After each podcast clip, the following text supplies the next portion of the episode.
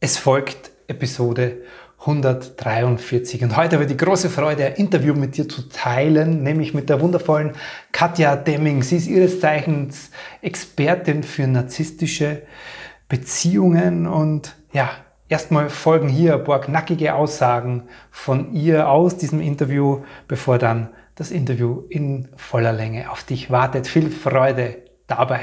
Der Narzisst ist ausbeuterisch er hat niemals Verständnis für dich, kann sich in deine Gefühle überhaupt nicht hineinversetzen. Ne?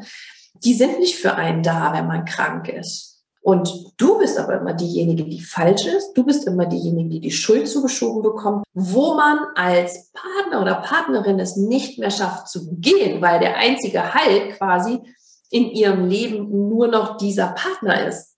Und wenn sie den dann auch noch loslassen, dann haben sie das Gefühl, das überleben sie nicht. Ne, die rufen mich dann an und sagen, Katja, ich, ich halte es nicht mehr aus, ich vermisse den gerade so sehr. Ne? Es ist so schlimm, ich, ich, ich weiß, ich will ihn nicht wieder zurück, aber ich möchte jetzt schreiben, ich möchte jetzt ihn, ich möchte ihn jetzt sehen. Und sage ich immer, oh, ich hätte so gerne einen Knopf für dich. Ja? Aber ich kann dir nur sagen, da musst du durch. Den eigenen Wert immer unter den vom Außen, egal wer, stellen. Ja, also wenn ich mit Mama zusammen bin, ist es wichtiger, dass Mama gut geht ne, und dass Mama ihre Bedürfnisse erfüllt bekommt. Wenn ich mit meinem Partner zusammen bin, ne, ist es wichtig, dass es dem gut geht, dass es den Kindern gut geht, egal mit wem. Ne. Immer der eigene Wert wird unter den von anderen gestellt. Und ähm, mhm. der Narzisst macht es genau andersrum. Der stellt seinen eigenen Wert über alle. Herzlich willkommen und grüß dich beim Podcast Heile dein inneres Kind. Ich bin dein Gastgeber Stefan Peck und ich unterstütze dich auf deinem Weg mit deinem inneren Kind. Habe ich heute die große Freude, die wunderbare Katja Demming bei mir im Gespräch zu haben. Ja, vielen lieben Dank, Stefan. Ich danke dir für deine Einladung und die Chance, hier zu sein und ein bisschen was Wissen in die Welt zu bringen. In deiner Arbeit begleitest du Menschen, die ja, die an narzisstische Persönlichkeiten irgendwo geraten sind und hilfst ihnen da, einen Weg rauszufinden, also einen Weg raus aus dieser ja, emotionalen Abhängigkeit hin zu einem, ah, jetzt kommt's, ich akzeptiere und ich liebe mich genauso, wie ich bin. Und da habe ich dich in einem Interview gehört und es gab so, ich weiß noch, den Moment, ich stehe unter dem Apfelbaum mit diesem Rasenmäher an. Ich habe ihn dann auch ausmachen müssen, weil ich habe so innerlich den Atem angehalten und ich war gefühlt nicht mehr bei mir zu Hause im Garten im Rasenmäher, sondern bin im Krankenhaus gestanden und habe deine Hand gehalten. Ja. Ähm, genau, also ich kriege jetzt wieder Gänsehaut, wenn ich daran denke, weil die so. hat mich so berührt. Ja. Mhm. Genau, vielleicht gehen wir da mitten rein. Magst du uns und alle Menschen da draußen mitnehmen was machst du da im Krankenhaus? Wie bist du da gelandet? Mhm. Und was hat das in deinem Leben verändert? Ja, sehr gerne, vielen Dank. Also ähm, ich lag in diesem Krankenhaus, ähm, weil eine Notoperation bei mir notwendig war, da ich einen doppelten Bandscheibenvorfall, das heißt zwei Bandscheiben übereinander waren, herausgerutscht quasi, mhm. haben auf den Nerv gedrückt und somit konnte ich meinen linken Fuß gar nicht mehr heben. Und die Ärztin sagte, das muss halt notoperiert werden, damit er nicht für immer gelähmt bleibt. Und naja, das war zu einer Situation, wo ich eigentlich vorhatte, schön mit meinem damaligen Partner in den Skiurlaub zu fahren. Und ähm, als dann aber relativ schnell klarer wurde, dass es noch in einer Notoperation behoben werden musste, rief ich meinen ähm, Partner damals an und fragte ihn oder sagte zu ihm mir so, wir, wir können nicht fahren, ähm, ich muss heute noch notoperiert werden und ähm, ich habe total viel Angst. Es ist, es ist eigentlich ganz schlimm. Und dann war er relativ still am anderen Ende, hat sich das alles angehört und meinte dann nur zu mir, Katja, du kannst nicht fahren. Ich kann sehr wohl fahren. Und dann war ich wie vom Donner gerührt und habe gesagt, kann nicht dein Ernst sein, dass ich alleine äh, jetzt hier die OP über mich ergehen lasse? Ich möchte dich gerne an meiner Seite haben und als Unterstützung haben. Ich habe Angst davor, ja. Und dann sagte er nur, ich habe mir aber doch extra neue Skier und neue Skischuhe gekauft, die möchte ich jetzt ausprobieren. Und ja, so ist er gefahren und ich bin in den OP gefahren. Und ähm, als ich wiederkam und äh, gab es ständig irgendwelche Bilder aus dem Skiurlaub, aber an dem Tag, als sein Skiurlaub beendet war und er zurückfuhr, rief er mich an und sagte dann, ja, ich habe jetzt noch so eine Stunde bis wieder nach zu Hause. Und dann habe ich gesagt, ich freue mich so, dass du kommst und dass du dann bei mir bist. Und dann fragte er nur, wie kommst du auf die Idee, dass ich zu dir komme? Du komm, wirst doch morgen entlassen und heute bin ich total müde, ich möchte einfach nur schlafen.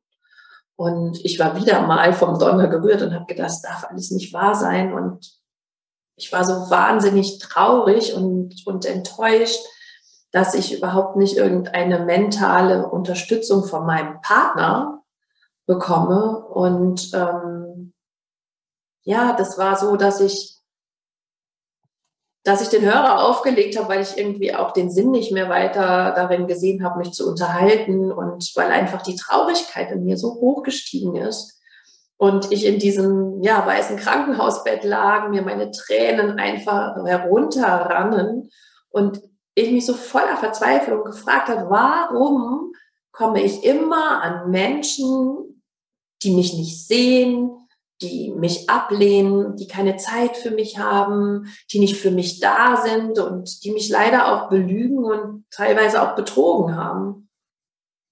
Und dann kam so eine, eine Stimme von der Zimmerdecke, also es war völlig, völlig komisch, ja, äh, die, die dann so auf mich einsprach von oben und gesagt hat, ja, weil du dich nicht liebst, weil du dich nicht siehst und weil du dich belügst und betrügst und weil du nicht für dich da bist. Und in dem Moment wurde mir klar, irgendwas in meinem Leben muss sich ganz gravierend ändern. Ich wusste damals noch nicht was und ich wusste erst recht nicht wie. Aber ich wusste, dass es so nicht weitergehen konnte, dass ich einen Weg eingeschlagen habe, wo ich mich selber viel zu sehr vernachlässigt habe, wo ich immer danach geschaut habe, welche Bedürfnisse haben die anderen Menschen, was brauchen die, wo ich selber schon gar keinen Zugang mehr zu meinen eigenen Bedürfnissen hatte, mhm. geschweige denn mich für die eingesetzt hatte und ja, so nahm das Ganze seinen Lauf, dass der Turning Point, sage ich mal, wirklich in diesem Krankenhausbett stattgefunden hat, mhm. dass ich angefangen habe, mein Leben neu aufzubauen. Ah, muss ich erst mal einmal durchatmen, weil es ist wieder, ah, mir läuft es hinten rauf und runter. Ähm,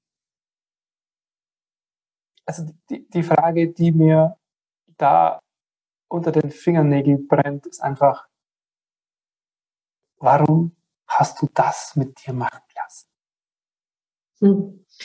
Ja, das ist natürlich spannend. Ich glaube, da kommen ganz, ganz viele Dinge, die da reinspielen. Zum einen ist es, glaube ich, die Prägung von Liebe, die wir in der Kindheit erfahren. Ne? Einmal, was haben Papa und Mama für eine Ehe gelebt? Ne? Wie, wie haben sie mir gezeigt, dass sie mich lieben? War das immer, also bei mir war das, glaube ich, schon eher, wenn ich äh, das gemacht habe ähm, mhm. oder mich so benommen habe, wie man es nach außen hin ähm, sich zeigen sollte oder sein sollte, dann wusste ich immer, das ist in Ordnung und da bin ich jetzt brav und angepasst und geliebt. Und so habe ich halt sehr schnell halt auch im Außen geguckt, ne, wie muss ich sein? Wann ist Mama oder Papa lieb zu mir, wenn ich so und so bin? Und dann habe ich dieses Verständnis von Liebe natürlich mit in die Beziehung genommen. Ja, und habe da auch immer geguckt, wie muss ich sein, dass ich geliebt werde. Und zum Zweiten hatte ich einen Vater, der, ja, wie typisch so diese Nachkriegsväter eben waren, sehr, sehr viel Zeit damit verbracht haben, eine Existenz aufzubauen, viel Geld zu verdienen, viel zu arbeiten und wo ich als Tochter quasi nicht so einen großen Platz in seinem Leben hatte. Es war so, dass ich von ihm niemals gefragt wurde, wie war es heute in der Schule oder wie geht's dir oder warum bist du traurig oder dass er mal gesagt hätte, ähm, ich habe dich lieb. Solche Dinge habe ich einfach in der Kindheit nicht gehört.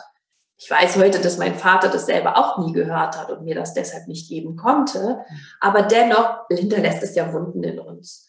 Und somit habe ich mir natürlich auch Männer gesucht, die genauso waren wie mein Vater, die nämlich auch anderes als wichtiger empfunden haben, die, wo ich mich um Aufmerksamkeit bemühen musste, wo ich von vornherein eigentlich eine leise Ablehnung immer gefühlt habe. Und ich dachte mir, ich muss mir diese Liebe erkämpfen, diese Ablehnung irgendwie wegbekommen. Und ich glaube, das ist das, was wir immer wieder in unserem Leben auch alle machen, dass wir eben versuchen, die inneren Kindverletzungen, ja, in den Partnerschaften zu heilen. Und so war es bei mir einfach auch. Und so war ich quasi von frühester Kindheit geprägt, A, mich anzupassen und unterzuordnen, denn dann war ich richtig, dieses Gefühl habe ich mitbekommen. Und B, eben auch, ähm, ich bin nicht wichtig, ich bin nicht interessant. Und wenn ich aber irgendwas Herausragendes mache oder ich muss um diese Liebe kämpfen, um nicht abgelehnt beziehungsweise gesehen zu werden.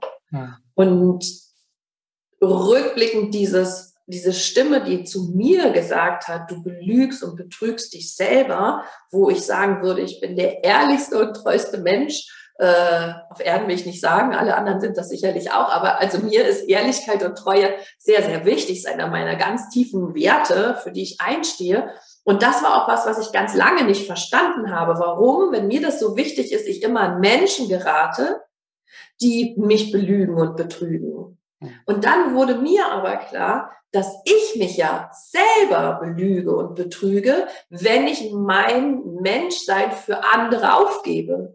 Und wenn ich mich nicht so zeige und so lebe, wie ich bin, wenn nur um anderen zu gefallen. Und ich glaube, diese ganzen Prägungen haben einfach dazu beigetragen, dass ich das so mehrfach in mehreren Beziehungen hintereinander und so lange habe mit mir machen lassen. Hm. Hm. Lass uns dann nochmal, weil ich finde es so spannend. Klar, das ist ja mein, mein Themenbereich, aber ich finde es so spannend. Ähm, den, den einen Punkt, den du gesagt hast, naja, durch das, wie deine, wie du gelernt hast, wie du geliebt wirst oder wie du gesehen wirst in deiner Kindheit, ist ein Ich bin nicht richtig entstanden. Das bedeutet ja, ähm, wir kriegen dieses Selbstverständnis oder du hast dieses Selbstverständnis nicht mitbekommen.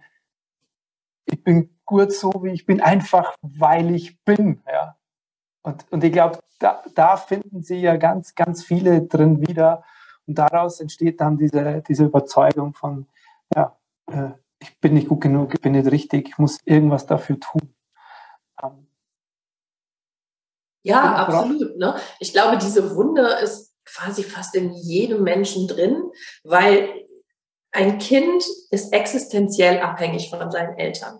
Hm. Und sind wir ehrlich, jeder, der Kinder hat, weiß, Eltern sind nicht immer gleich entspannt ne? und sind auch nicht jeden Tag gleich gut drauf und ist auch in Ordnung so. Trotzdem sind Kinder aber sensibel genug, genau zu spüren, ui, was hat Mama jetzt und was braucht Papa jetzt? Und man geht, glaube ich, automatisch in diese Maschinerie rein. Und ich glaube gar nicht, dass das unbedingt fatal ist oder, oder ähm, ja irgendwie schädlich ist. Ganz im Gegenteil glaube ich, dass wir genau die Eltern uns aussuchen, die wir brauchen, um uns eben weiterzuentwickeln. Und deshalb ist es so toll, dass es Menschen gibt wie dich, die genau an dieser Stelle anfangen. Nämlich hier zu gucken, was ist meine Lebensaufgabe, die meines Erachtens häufig in der Kindheit schon gesetzt werden, damit wir uns eben auch persönlich weiterentwickeln können und diese Wunden heilen können und damit ja, ein leichteres, glücklicheres, zufriedeneres, selbstbestimmteres Leben zu bekommen. Ja. Oh, immer nur Gänsehautmomente mit dir sagst, was machst du? Ähm, das finde ich, das finde ich so einen wichtigen Blick drauf, ja, so seine eigene Vergangenheit äh, nicht zu verurteilen, auch nicht mit dem Finger auf die Eltern zu zeigen, sondern wir brauchen erstmal, glaube ich, so schon dieses Verständnis darüber, okay, deswegen bin ich so und es hat einfach schon mit Mama und Papa zu tun. Das kann man drehen und wenden, wie man will. Aber dann auch zu sagen, hey, krass, das hat mir einfach, äh, das hat mich auch zu dem Menschen gemacht. Und auch, auch bei dir, was ist denn vielleicht da, dass man da kurz drauf schaut? Du hast ja auch durch dieses, ähm, ich muss etwas tun, um, um geliebt zu werden, hast du ja bestimmt auch in anderen Lebensbereichen Qualitäten entwickelt daraus, die dir heute total dienlich sind, auch in, dein, in, deinem, in deinem Unternehmertum oder in deinem Geschäft wahrscheinlich, oder? Ja, also am, am meisten dankbar bin ich natürlich dafür, wie ich diese Erkenntnisse transformieren konnte und dann eben auch für meine Kinder völlig anders machen konnte. Ja. Das finde ich so wichtig. Ne? Ich finde es so wichtig, dass wir die inneren Kindverletzungen heilen, dass wir uns unsere Erziehung selber anschauen, weil wir nämlich ähm, sonst genau das gleiche Programm einfach weiterfahren, wenn wir es nicht hinterfragen. Und ich weiß jetzt, es ist total wichtig für ein Kind, dass ich es spiegel, dass ich ihm sage, hey, ähm, du bist traurig, was ist denn los? Ne? Oder du freust dich, ne? lass mich mit dir freuen, ne? dass man die Gefühle spiegelt eben und auch, dass man ähm, ja, sie viel mehr wertschätzt. Ne? Mhm. Und nicht, das heißt nicht, dass die die ganze Zeit Puderzucker in den Hintern geblasen bekommen soll, sondern dass man sie auf eine ehrliche und ähm, nicht inflationär genutzte Art und Weise ähm, wertschätzt und ihnen Aufmerksamkeit schenkt. Und rückblickend bin ich meinen toxischen Partnern von Herzen dankbar, dass sie in mein Leben getreten sind, weil sie genau, wie du es schon gesagt hast, mich zu dem Menschen machen oder gemacht haben, der ich jetzt bin. Und ich mhm. habe genau über die meine Berufung gefunden. Mhm. Und ich habe genau da gelernt, mit mir ist etwas passiert, was ich so schrecklich fand, was so schmerzhaft war, aber was mich so vorangebracht hat, bei mir selber anzukommen, dass ich es zu meiner Berufung gemacht habe und gesagt habe, hey, das, was ich durchgemacht habe, möchte ich nach außen hin mitgeben, möchte ich anderen auch zeigen, dass das möglich ist, dass wenn sie daraus kommen und dabei begleite ich meine Coaches ja. und bei sich lernen, also auch das Positive aus der Krise mitnehmen, dass sie dann eine ganz, ganz tolle Chance bekommen, ihr Leben auf ein ganz neues Level zu heben. Hm. Jetzt hast du den Begriff schon in den Raum gestellt, deswegen würde ich da jetzt auch gern draufgehen. Vielleicht äh, gibt es ja auch Menschen, die uns zuhören, die das schon mal gehört haben, weil ich glaube, manchmal wird es mir gerade ein bisschen zu inflationär verwendet, dieses toxisch oder ich bin in einer toxischen Beziehung, manchmal auch äh, vielleicht etwas übertrieben von mir ähm, als Ausrede benutzt, ja, quasi, ich kann ja nichts dafür, mein Partner ist ja so. Was, was ist das denn überhaupt? Was ist denn eine toxische Beziehung oder was sind toxische Partner?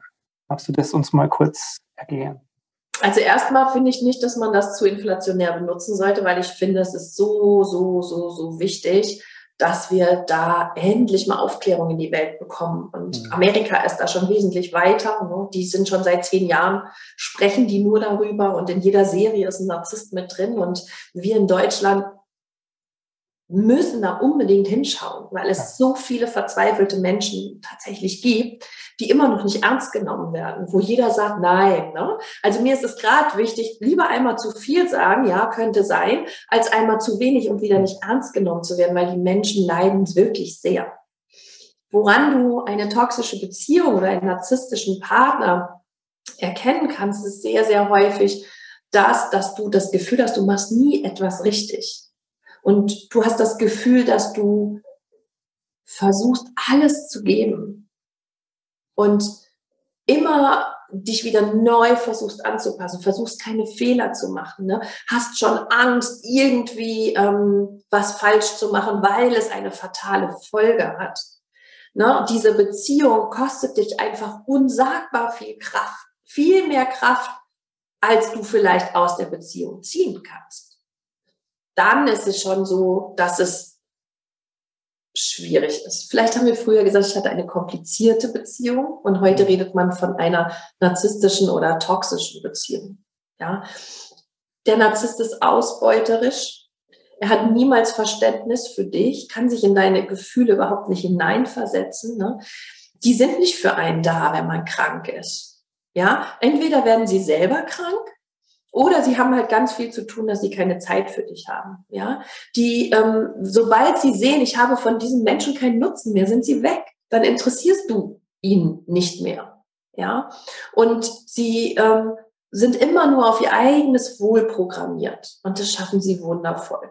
Und du bist aber immer diejenige, die falsch ist. Du bist immer diejenige, die die Schuld zugeschoben bekommt. Du bist immer derjenige, der irgendwas falsch verstanden hat, nicht richtig getan hat. Und so kommt man eigentlich aus der Minderwertigkeit überhaupt nicht mehr heraus.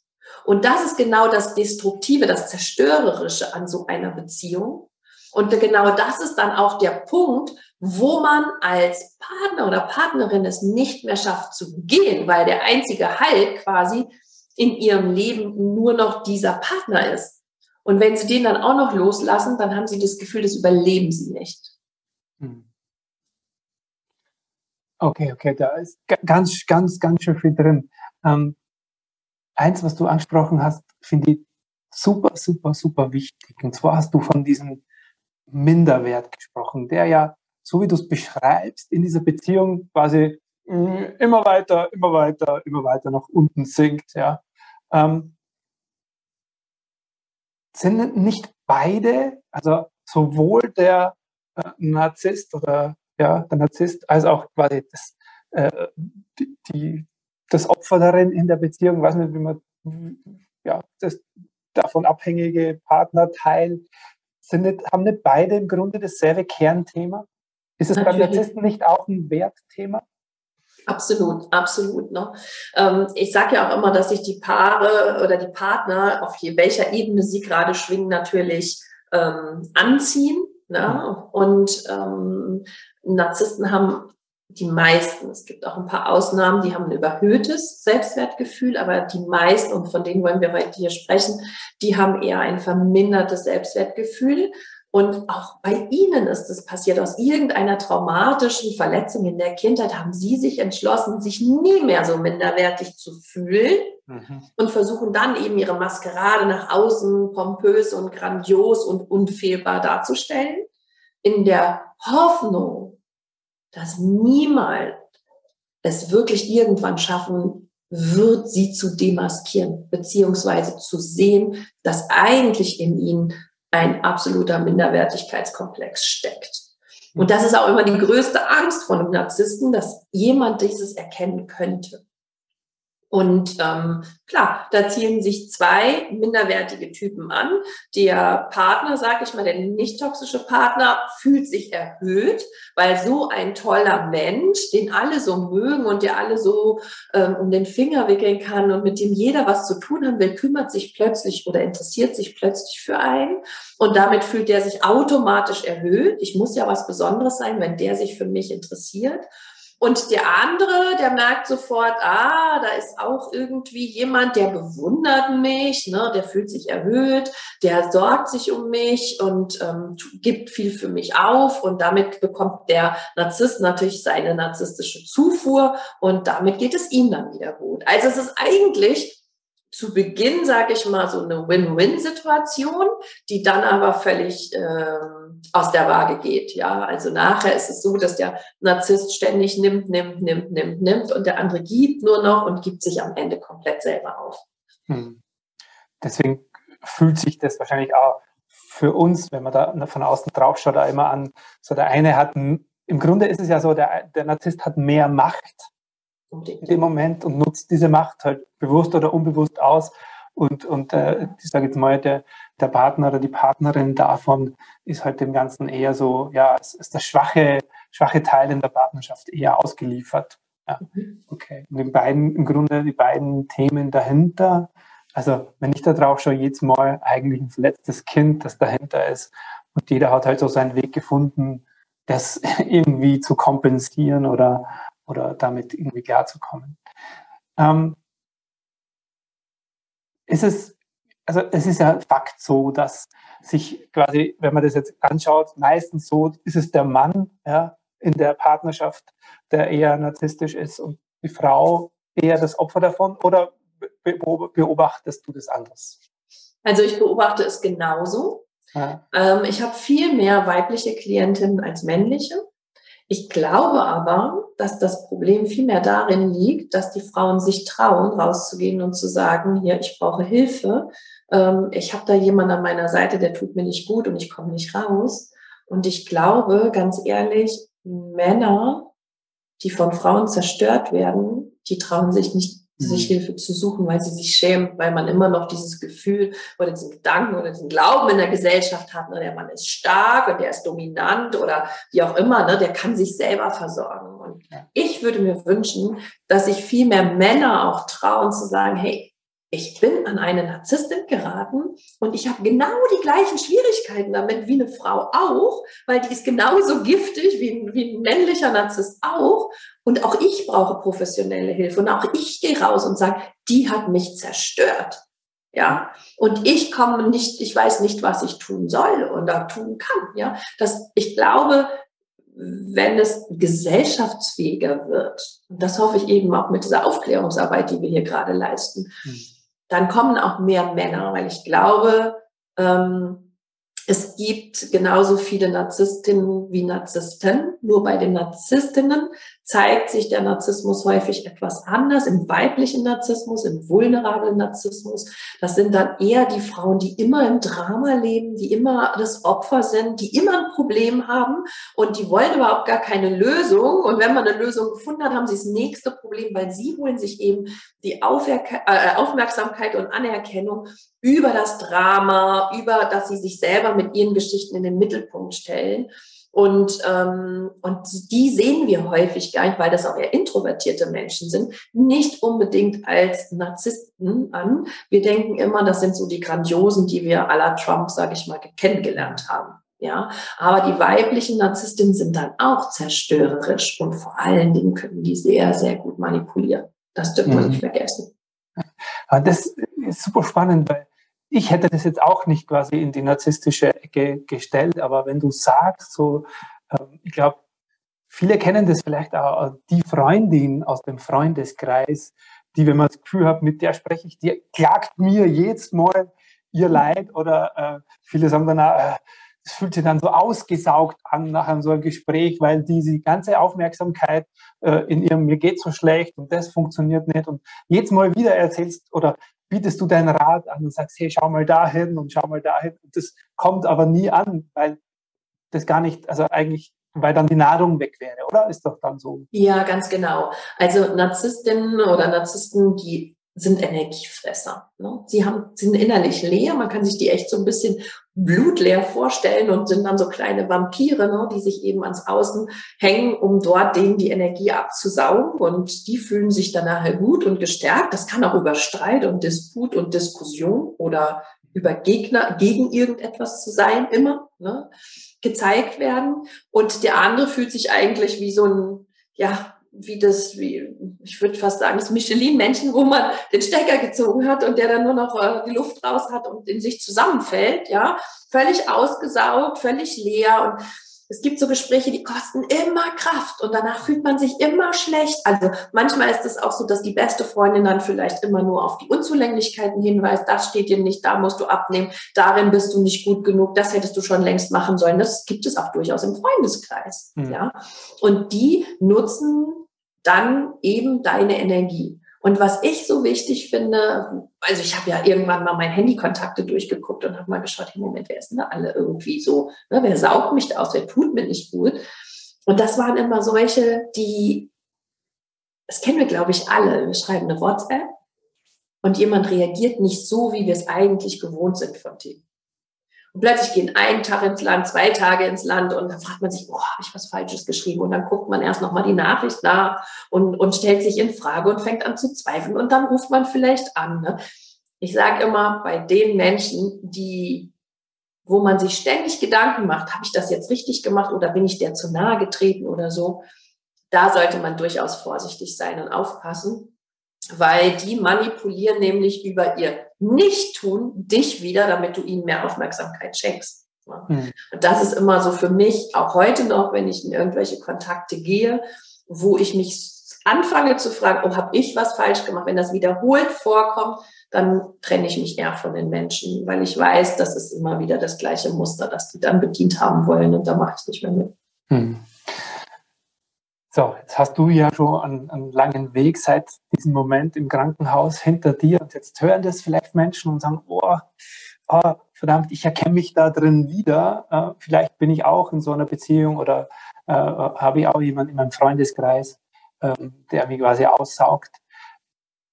Was, was, was, das, das erste ist doch bei sich vermutlich etwas zu finden oder hinzuschauen, bevor ich irgendwas im Außen ändern kann. Oder wie ist da was, wie, wie kommen die Menschen da raus?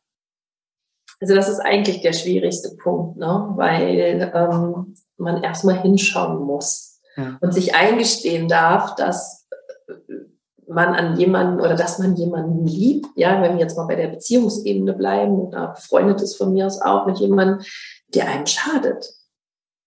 Und dann ist es noch ehrlicherweise jemand, wo irgendwie das Leben dran baumelt, weil das vielleicht noch der letzte Mensch ist, der übrig geblieben ist. Und ganz oft ist es ja auch so, dass der Narzisst abhängig ist von, von seinem Partner, weil die narzisstische Zufuhr darüber zuverlässig bekommen. Aber auch der Partner ist abhängig vom Narzissten geworden, weil sehr, sehr häufig über das, die Behandlung vom Narzissten das Opfer, sage ich mal, in so eine emotionale Abhängigkeit geraten ist, wo man nicht so einfach aussteigt. Ich könnte jetzt hier sagen, ja, da musst du halt mehr zu dir gucken und, und, und, ne, und mehr Selbstliebe und mehr Wertschätzung. Nur, das ist alles nicht so einfach, weil die in einer emotionalen Abhängigkeit stecken. Und der erste Schritt ist, sich einzugestehen und zu sagen, scheiße, ja, ich bin da drin, ich, ich, es fühlt sich an wie eine Sucht, ich komme da nicht raus, ich kann nicht loslassen. Und diese Verzweiflung, sich bewusst zu machen und das Leid, was der Partner einem eben auch verursacht, zuzulassen, wäre der erste Schritt in eine Konsequenz zu gehen. Und das ist häufig aber auch der schmerzhafteste. Du hast bei mir selber gesehen, ich musste im Krankenhaus liegen und so eine bittere Erfahrung machen, um dann zu sagen, jetzt muss irgendwas anderes passieren. Und deswegen sage ich immer, wenn das Leid nicht mehr schlimmer kommen kann, dann ist es so, dass sich ein Mensch dafür öffnet und sagt, okay, ich muss jetzt was tun. Und dann ist natürlich der erste Schritt tatsächlich, sich erstmal klar auf der einen Seite ein bisschen zu stärken. Da würde ich sagen, ist Wissen, Wissen, Wissen, Wissen das mhm. Wichtigste. Zu wissen, dass Zum Beispiel so einen Kongress anschauen oder Kongresse anschauen, YouTube-Videos anschauen, Podcast ja. hören, Bücher lesen. Wir haben heute im Vergleich zu vor zehn Jahren, als ich mich mit dem Thema auseinandergesetzt habe, so viele Mittel, ne, wo wir wirklich unser Wissen auffrischen können. Und es ist so wichtig, dass die Menschen sehen, ne? dass sie nicht schuld sind, dass sie zerstört wurden, dass der Narzisst sich niemals ändern wird, dass das, die Beziehung auf der Ebene sie jetzt agieren und fühlen, dass die sich nie ändern wird, dass das immer wieder gleich sein wird, dass die aus der Idealisierung herauskommen. Die Idealisierung des Partners schützt einen ja davor, in die Konsequenz gehen zu müssen. Ja, wenn ich mir immer wieder sage, aber es war mal schön und da kommen wir wieder hin. Ja, Liebe ist immer schön zwischendurch, aber diese Liebe zerstört halt mehr, als dass sie schön ist. Und das muss man dann auch ehrlich zugeben. Und wenn man da ganz viel Wissen hat und merkt, wie aussichtslos es ist, festzuhalten, dann glaube ich ehrlicherweise, so war es bei mir auch, ich kenne die wenigsten, die es ohne professionelle Hilfe schaffen. Und es muss, also es muss, es gibt ganz unterschiedliche Möglichkeiten. Es gibt sehr gute Online-Kurse, die einen daraus helfen könnten. Ne? Es gibt Coach, es gibt Therapeuten, es gibt äh, Psychiater, äh, muss man sehen. Ja, aber es gibt so eine Bandbreite, wo man wirklich sich Hilfe suchen sollte, um dann Schritt für Schritt da herausgeführt zu werden. Hm. Darüber sprechen ist wahrscheinlich das, äh, nach dieser schmerzhaften Erkenntnis, die du sagst, wahrscheinlich so, erstmal einen Weg finden, wo ich mit jemandem drüber sprechen kann. Und ja, das Problem ist tatsächlich, wenn ich dir kurz ins Wort fallen darf. Ja, gern. Meistens haben die Leute niemanden mehr, weil mhm. die Freunde können das schon lange nicht mehr hören ja. und sagen, hier, pass mal auf, ich habe dir schon zigmal gesagt, der ist nichts für dich. Ja, und jetzt geh halt mal endlich. Und wieso gehst du nicht? Wieso schaffst du das nicht? Weil die, die in gesunden, normalen Beziehungen sind, die wissen, man kann sich trennen, das ist schmerzhaft, aber danach geht das Leben weiter. Nicht nach toxischen Beziehungen. Auch die Familie lässt einen häufig fallen, weil sie dann sagen, tja, dir kann man ja nicht mehr helfen. Und da jemanden zu finden, nämlich noch im Freundes- und Bekanntenkreis, der sagt hier, ich habe ein offenes Ohr für dich und, und wenn du 20 Mal zurückgegangen bist, ne, beim 21. Mal bin ich wieder für dich da, wenn du weinst und dich trennst. Ne. Das ist so super schwer und ich glaube auch, und das merke ich auch immer bei meinen Coaches, die dann kommen und sagen, ich will jetzt einen Experten haben. Ich will jetzt wissen, ist der wirklich toxisch? Ich will wissen, trage ich keine Schuld. Ich will wissen, ändert er sich wirklich nicht. Und mhm. ich will jetzt wissen, welchen Schritt muss ich machen und welche Fehler darf ich auf keinen Fall machen, um es diesmal wirklich zu schaffen. Und gleichzeitig bekommt man natürlich in solchen Coachings dann auch ganz viele Strategien an die Hand, wie man seine innere Stärke aufbauen kann, wie man seinen eigenen Anteil sieht, warum der Mensch jetzt automatisch so ausgerechnet so attraktiv war. Ja. Mhm. Und genau, seine eigenen Muster hier zu erkennen, das schafft man eben auch nicht alleine. Und deswegen ist es schon wichtig und richtig, dass man sich Hilfe und Unterstützung holt. Absolut. Und ja, vielen Dank dafür, weil das äh, erlebe ich bei meinen Klienten einmal wieder dieses, ja, ich, ich spreche ja schon jahrelang in meiner, in meiner, in meinem Freundeskreis oder so darüber. Nur auch dieser Freundeskreis entsteht ja schon, äh, sage ich immer, aus dem, was wir aussenden. Und wenn wenn es in dir schon eine, sage jetzt mal, einen Minderwert gibt, dann bist, haben wir ja auch so seinen Platz und seine Rolle auch im Freundeskreis gefunden. Und auch also so komisch das klingt, auch die wollen ja nicht unbedingt, dass man seinen Platz verlässt, so wie auch der Partner nicht. Und dieser Blick von außen ist halt einfach super, super, super wichtig und macht es halt so viel, so viel einfacher.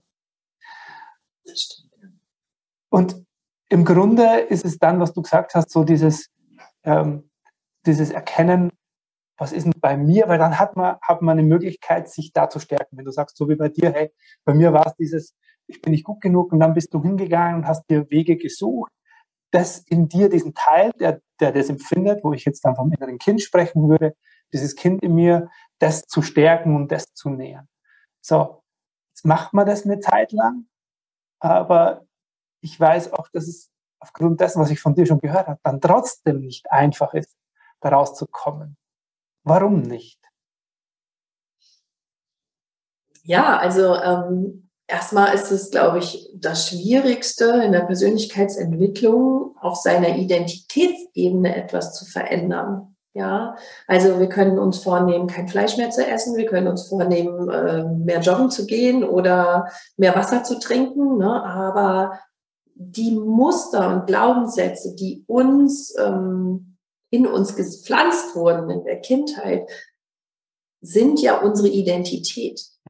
Ja, und da herauszukommen und zu sagen, das bin ich nicht mehr länger oder das will ich nicht mehr sein oder das programmiere ich jetzt neu, ist, glaube ich, eine der langfristigsten und schwierigsten Prozesse, die man in der Persönlichkeitsentwicklung wirklich auch ähm, machen kann. Ja, oder auch Wunden, die man heilen darf. Und diese Muster, die laufen halt automatisch irgendwie in uns ab. Ja, ich sage heute, wenn ich in einen Raum komme, wo, wo, wo fünf Menschen kommen, finde ich den Narzissten auf Anhieb sympathisch. Ja? Mit dem möchte ich mich unterhalten. Ich möchte, dass der beim Kongress sozusagen neben mir sitzt und nach einer halben Stunde merke ich, oh mein Gott, Katja, ja, wieder. wieder. Also wir haben halt einfach unsere, unsere, ähm, ja, und unsere Wunden, die immer wieder natürlich auch hochplappen. Auch bei mir noch, auch bei mir nach zehn Jahren noch ja, ähm, wo ich weiß, okay, ich erkenne es jetzt schneller. Also ich tappe immer noch in die Falle, sage ich mal,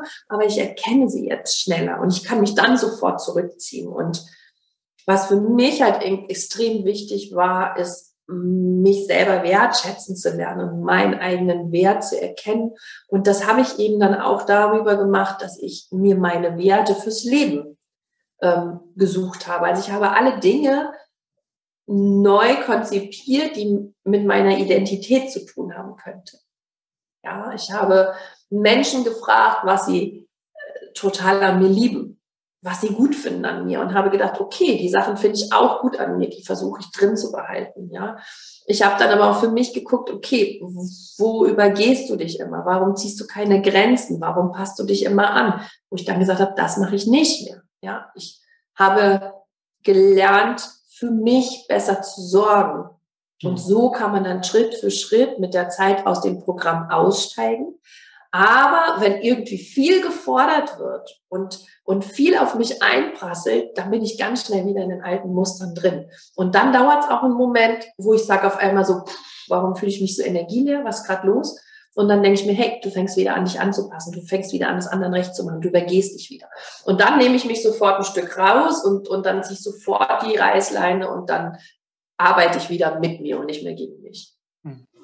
Ja, das finde ich sehr, sehr wertvoll, weil ähm, viele haben ja so die Vorstellung, komm, jetzt lass mich schnell mal, ähm, jetzt übertreibe ich mal, drei Meditationen machen und dann ja. habe ich meine inneren Themen verändert. Aber es ist halt einfach ein, ein, ein Prozess, der beginnt und ich finde halt einfach ein Leben lang dann nicht mehr aufhört. Auf jeden Fall. Ja, das ist auch bei meinen Coaches so. Ne? Die rufen mich dann an und sagen, Katja, ich, ich halte es nicht mehr aus, ich vermisse den gerade so sehr. Ne? Es ist so schlimm, ich, ich, ich weiß, ich will ihn nicht wieder zurück, aber ich möchte jetzt schreiben, ich möchte jetzt ihn, ich möchte ihn jetzt sehen. Und sage ich immer, oh, ich hätte so gern einen Knopf für dich. Ja?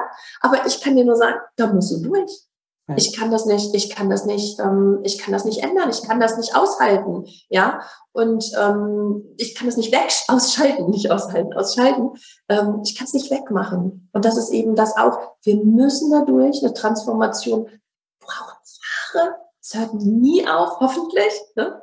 Und ähm, aber gerade so im Speziellen daraus zu wachsen, ist eben ist eben ein bestimmt, ja. Also ich habe über ein Jahr gebraucht, um diesen Schmerz auch nicht mehr zu fühlen, ne? Und um, um wirklich das Gefühl zu haben, so, jetzt bin ich frei, jetzt bin ich los davon, jetzt brauche ich nichts mehr von ihm und später halt auch nicht mehr vom Außen, um irgendwie eine Wertigkeit in mir zu spüren. Hm. Hm.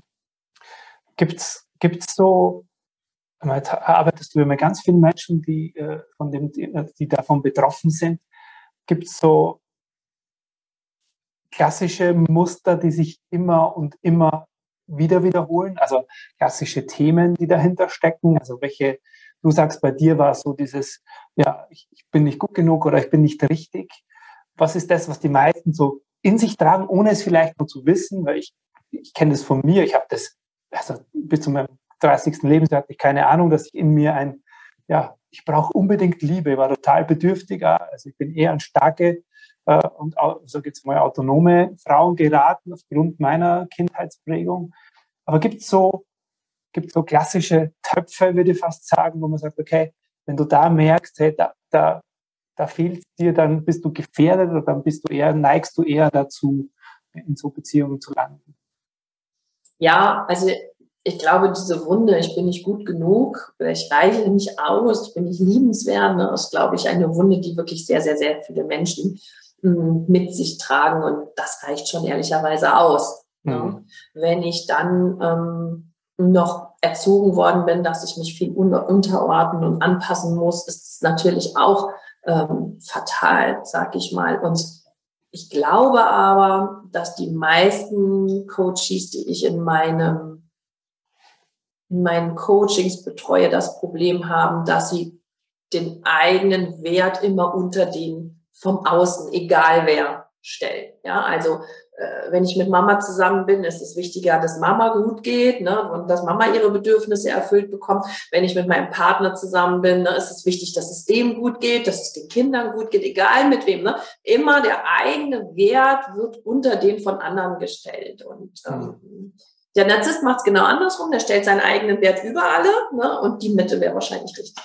Ja, ja. Aber das, das ist nochmal wert, da nochmal für die Leute drauf zu schauen, dieses, was man ja eigentlich als gute Eigenschaften vielleicht auch noch sehen würde, ist so, naja, ich kümmere mich ja gern um andere, ich bin ja immer so hilfsbereit, ich bin immer für alle da, ich habe immer ein offenes Ohr.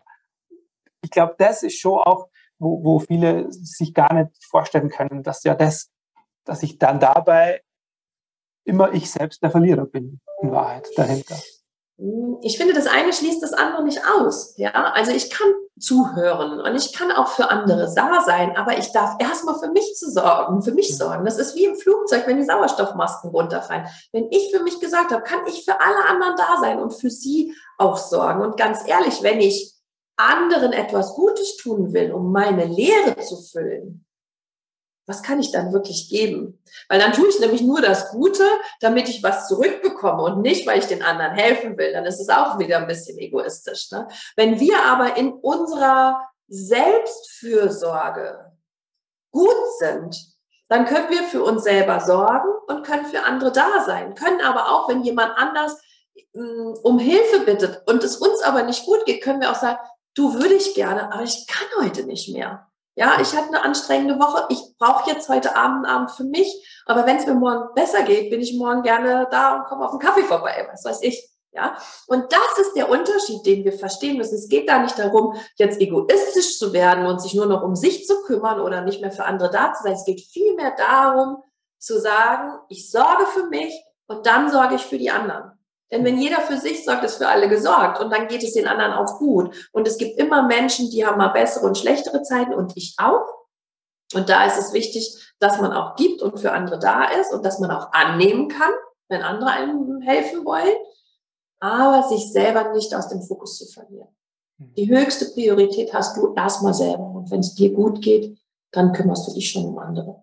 Hm. Ja, das finde ich halt ganz, ganz wichtig, gerade für alle Frauen und alle Mamas halt auch, weil mhm. da ja ganz, ganz, ganz viel auch immer wieder so dieses, ich kümmere mich um alles und um jeden, aber für mich bleibt keine Zeit. Ja. Ganz genau, ja. Wow, äh, super, super wertvoll, was du mit uns hier geteilt hast. Ähm, Katja, gibt es gerade so in deiner Arbeit ein Herzensprojekt, was du gerade verfolgst? Steckst du gerade irgendwo drin oder äh, gibt es einen bestimmten Bereich, in dem du gerade sehr aktiv bist? Ja, also mein Herzensprojekt für dieses Jahr ist natürlich mein Buch gewesen, ja, was, ähm, was erstmal die Partner quasi aufklären soll und ähm, begleiten soll, dass die Frauen da rausgehen. Und letztendlich ist es mir am wichtigsten, das hört sich jetzt schlimm an, aber ich sehe das so, alle Menschen, die in einer toxischen Beziehung sind, wirklich zu retten und ein Stück weit vor sich selbst zu beschützen, dass sie verstehen, das ist nicht das, was es im Leben gibt und das ist auch nicht alles, was ich, was man aushalten muss. Und ähm, dass niemand das verdient hat oder dass niemand das aushalten sollte. Und dafür habe ich natürlich auch Online-Programme ähm, kreiert, wo ganz viel Herzblut von mir drin steckt. Ich habe einen Selbstliebe-Kurs, wo ganz viel Herzliebe von mir drin steckt. Und ich glaube, dass das so die wichtigsten Faktoren sind. Diese Kurs, das Buch, das Wissen einfach, ja. Ich, der bei mir jede Woche einen neuen Podcast, jeden Sonntag. Endlich ich heißt mein Podcast und ähm, auch auf meinem YouTube-Kanal findet man den jeden Sonntag. Und ja, ich sehe es, ich sehe es einfach als meine, ich glaube, ich musste diesen ganzen Mist durchmachen, um, um mhm. jetzt eben so ein Herzensprojekt daraus machen zu können und eben anderen quasi andere an die Hand zu nehmen und sie da durchzuführen. Und ja. hoffe, dass mir das mit der Arbeit auch gelingt. Ja, es ist auf jeden Fall total spürbar, worüber du sprichst und dass es dir ein Anliegen ist. Hebt das Buch gern nochmal in, äh, in die Kamera, bitte, weil äh, für alle, die daran interessiert sind, es gibt hier im Kongress, an der Kongressplattform auch einen digitalen Büchertisch und da könnt ihr euch gern das Buch von der Katja auch holen. Genau. Katja, abschließend jetzt, wir sitzen hier in dieser großen imaginären Kongresshalle, da sitzen diese tausenden Menschen, die uns zuhören und gebannt deinem, deinem Wort lauschen.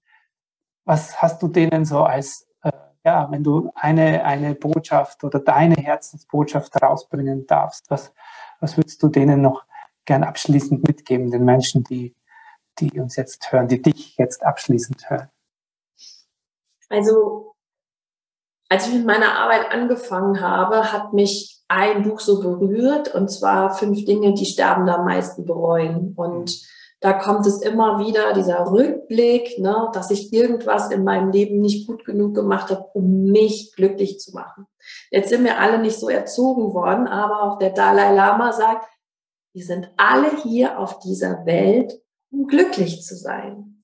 Und für mich ist das das Wichtigste, was ich, was ich wirklich mitgeben möchte, ist, du bist nicht hier, um, um es anderen recht zu machen oder um zu leiden oder um, um dir ein schweres Leben zu machen oder für andere aufzuopfern. Du bist hier, weil du dieses Leben als Geschenk geschenkt bekommen hast und weil du dich glücklich machen darfst. Und damit gibst du so viel nach außen, wenn du selber glücklich bist. Und ich finde es einfach so traurig und so schmerzvoll zu sehen, mit wie viele Menschen wirklich unglücklich da draußen, da draußen rumlaufen und glauben, sie haben nicht mehr Glück verdient oder erlauben sich einfach nicht glücklich zu sein. Und auch wenn glücklich immer nur ein Moment ist, ist es aber irgendwann eine Lebenseinstellung, für die wir jeden Morgen aufstehen. Und ich finde, das Leben ist ein riesen, riesengroßes Geschenk, für das wir von Herzen dankbar sein dürfen und wo ich finde, dass auch jeder in der Verpflichtung stehen sollte, einfach das schönste und beste Leben daraus zu machen, dass er ähm, sich kreieren kann. Und da möchte ich jeden quasi motivieren, in die Verantwortung für sich selber und für sein eigenes Glück zu geben, weil dafür ist das Leben viel zu kurz, um nur halb glücklich zu sein. Vielen Dank für diese wunderbare Botschaft in den Menschen. Ich habe schon wieder Gänsehaut. Ich glaube, das fünfte Mal jetzt im Gespräch. Katja, herzlichen Dank für deine Zeit, für die Arbeit, die du leistest und dafür, dass du uns heute da mitgenommen hast in deine Welt und in deine Geschichte, in deine ganz persönliche Geschichte. Schön, dass du da warst. Danke dir. Ich danke dir ganz herzlich, Stefan, für das tolle Interview. Die schönen Fragen. Mir hat es total viel Spaß gemacht und ich hoffe, den Zuhörerinnen und Zuhörern auch. Es folgt Episode 143 und heute habe ich die große Freude, ein Interview mit dir zu teilen, nämlich mit der wundervollen Katja Demming. Sie ist ihres Zeichens Expertin für narzisstische Beziehungen und ja, Erstmal folgen hier ein paar knackige Aussagen von ihr aus diesem Interview, bevor dann das Interview in voller Länge auf dich wartet. Viel Freude dabei.